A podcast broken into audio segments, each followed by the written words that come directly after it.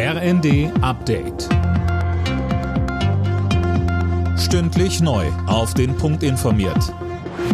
Ich bin Tom Husse. Guten Abend. Die Hochwasserlage bleibt in Deutschland weiter kritisch. Der Deutsche Wetterdienst hat die Dauerregenwarnung teilweise jetzt bis Samstag verlängert. Vor allem Bremen und Niedersachsen sind betroffen. Es gilt an vielen Stellen die höchste Warnstufe und die Feuerwehren sind weiter im Dauereinsatz. In Oldenburg entscheidet sich in den nächsten Stunden, ob hunderte Menschen ihre Häuser verlassen müssen. Auch in Thüringen und Sachsen-Anhalt kämpfen Einsatzkräfte gegen die Wassermassen. Deutsche sollten den Libanon so schnell wie möglich verlassen. Dazu hat das Auswärtige Amt aufgerufen, die Sicherheitslage im Nahen Osten sei unberechenbar. Nach dem Drohnenangriff auf einen Hamas-Anführer sei eine weitere Eskalation zwischen Israel und dem Libanon nicht auszuschließen.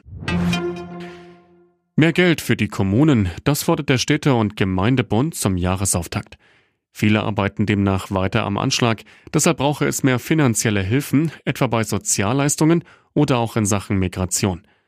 Außerdem sagt der Geschäftsführer des Städte- und Gemeindebundes, André Berghegger, das Verfahren insgesamt sollte schneller werden. Dahinter steckt das allgemeine Thema der Digitalisierung. Die Liste der sicheren Herkunftsländern immer hinterfragen und die sicheren Herkunftsländer erweitern und darüber diskutieren und es äh, festschreiben, Rückführungsabkommen weiter intensiv verhandeln, damit wir einfachere Möglichkeiten der Kooperation haben.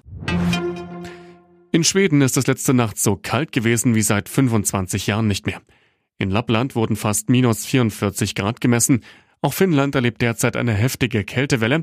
Dort lagen die Temperaturen am Vormittag noch bei bis zu minus 35 Grad. Alle Nachrichten auf rnd.de